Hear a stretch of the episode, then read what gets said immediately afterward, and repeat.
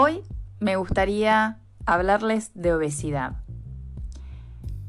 La obesidad es una epidemia. ¿Sabías por qué?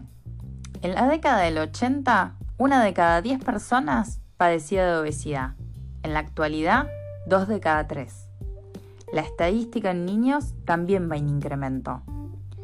Dos millones de personas mueren al año por obesidad y es la quinta causa de muerte en el mundo. ¿Qué es lo que la causa? La obesidad es multifactorial. Esto significa que hay varias causas que intervienen en esta enfermedad. El sedentarismo, el consumo de eh, grasas, harinas y sal, también lo sociocultural, lo industrializado, las emociones, la falta de regulación emocional, donde terminamos comiendo en vez de poder expresar nuestras emociones y nuestros pensamientos. La obesidad produce más de 250 complicaciones y enfermedades.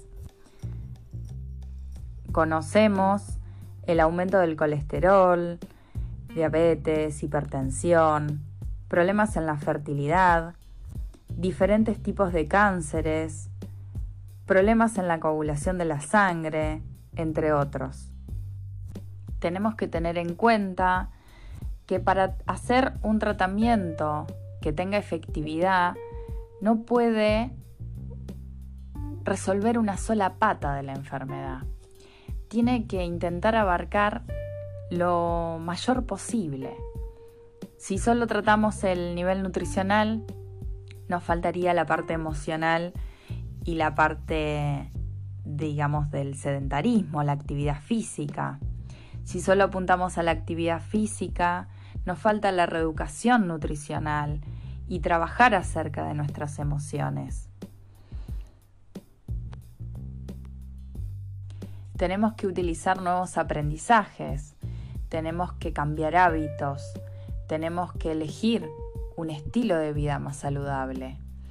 Y eso no se sostiene por un periodo corto de tiempo. Es una decisión para toda la vida.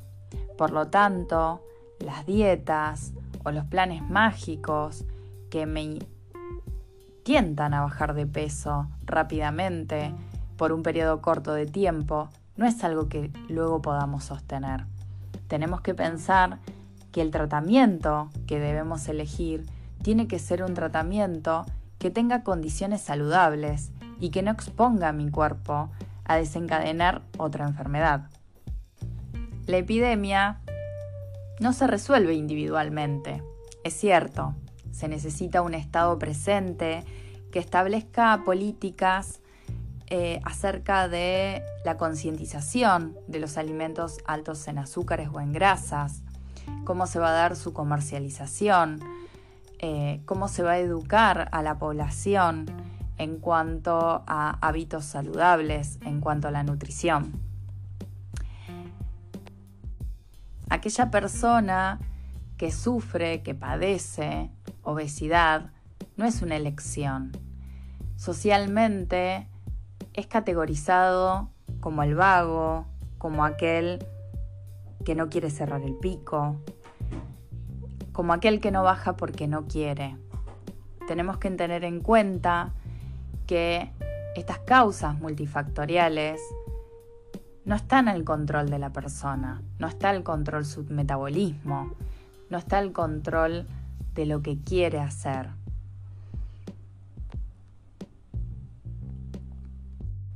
Son frases recurrentes, estigmatizan al paciente y niega la obesidad como enfermedad.